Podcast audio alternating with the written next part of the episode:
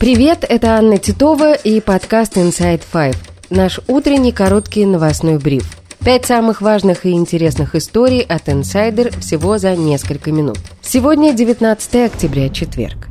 История первая – Президент США Джо Байден побывал с визитом в Тель-Авиве, где встретился с премьер-министром Израиля Беньямином Нетаньяху. Байден заявил, что Америка продолжит помогать Израилю при любых обстоятельствах и сказал Нетаньяху, что удар по больнице в секторе Газа, похоже, нанесла не израильская сторона. Я глубоко опечален и возмущен в связи со взрывом в больнице в Газе, который произошел вчера. Основываясь на том, что я видел, похоже, что это сделала другая команда, не вы.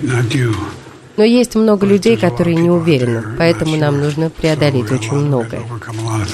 Позднее на борту президентского самолета во время полета обратно в Вашингтон Байден рассказал журналистам, что не говорит подобных вещей, если не уверен в источнике, из которого получил сведения. Также он пообещал помощь гражданскому населению сектора газа. Речь идет о 100 миллионах долларов. Израильские военные отрицают удар по больнице в секторе Газа, в результате которого, по данным Минздрава Газа, погиб 471 человек, более 300 пострадали, и заявляют, что это был неудачный пуск ракеты палестинской исламской организации «Исламский джихад». Армия обороны Израиля опубликовала кадры с беспилотника, на которых, как утверждается, показана территория больницы в секторе Газа до и после удара. При этом палестинское движение «Хамас» возложило ответственность за удар на Ацахал.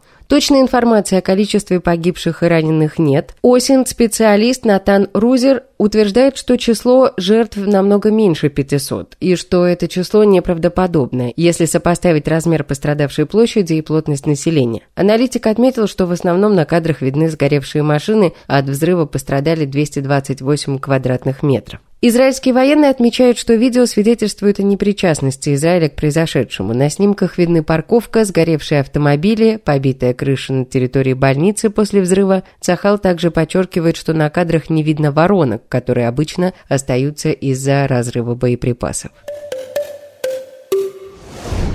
История вторая. Президент России дал пресс-конференцию в Пекине после переговоров с Си Цзиньпином. Владимир Путин также прокомментировал удар по больнице в секторе Газа, назвав произошедшее катастрофой, и заявил, что конфликт нужно как можно быстрее заканчивать. Также Путин прокомментировал поставку ракет «Атакамс» Украине, сказав, что это очередная ошибка со стороны США. При этом Путин назвал войну войной. Мы, конечно, сможем отражать эти атаки. Война есть война, и, конечно, э, я сказал, что они представляют угрозу, это само собой разумеется. Но что самое главное, это кардинально вообще не в состоянии изменить ситуацию на линии соприкосновения. Невозможно. Э, это вот об этом можно точно сказать. В ночь на 17 октября был нанесен один из самых серьезных за все время войны ударов по российским военным аэродромам. Украина впервые выпустила американскую ракету «Атакамс» по аэродромам Бердянска и Луганска.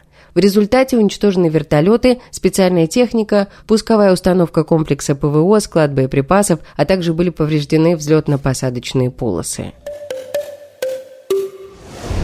История третья. Российский патриарх Кирилл в миру Владимир Гундяев похвалил создание ядерного оружия и произнес речь про промысел Божий. Гундяев выступил в храме Христа Спасителя во время церемонии награждения орденом преподобного Сергия Радонежского главы Российского федерального ядерного центра Радия Илькаева. Если бы не работа Курчатова, Ради Ивановича, их коллег, собратьев, то трудно сказать, существовала ли бы наша страна.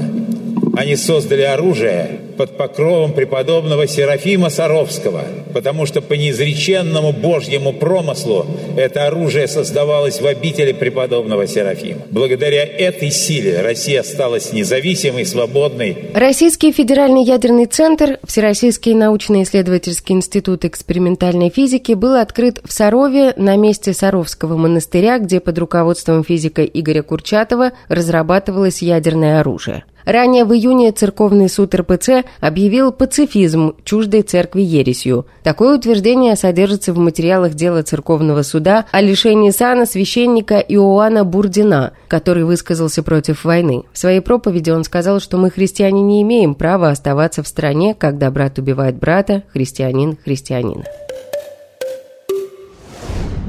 История четвертая. Против создателя Масяни Олега Куваева возбудили уголовное дело. Его обвиняют в публичных призывах к осуществлению деятельности, направленной против безопасности государства. Об этом сообщает ТАСС со ссылкой на пресс-службу Следственного управления Следственного комитета в Петербурге. В среду днем о деле против Куваева сообщал телеграм-канал «Мэш на мойке». Причиной для возбуждения дела, по данным канала, стал эпизод, вышедший в июле 2023 года. В серию мультфильма была интегрирована реклама украинского проекта «Хочу «Хочу жить». Через его горячую линию российским военным, которые не хотят воевать, могут помочь сдаться в плен ВСУ. Это чисто захватническая война. Никакой доблести, один позор. Больно об этом говорить, но это факт. Эта сволочь играет тысячами человеческих жизней без смысла и цели. Проект «Хочу жить» может быть для вас серьезным спасением. Сам Куваев заявил, что ничего не знает о деле, но позже пресс-служба Следственного комитета подтвердила информацию. В последние годы Куваев живет и работает в Израиле.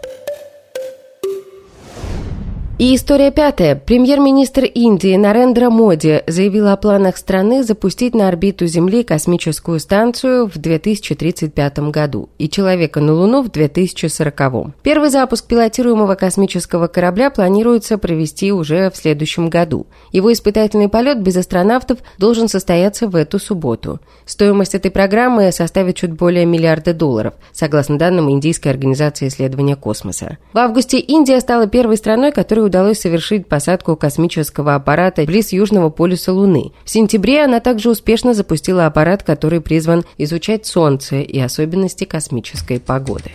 И это все на сегодня. Это был подкаст Inside Five.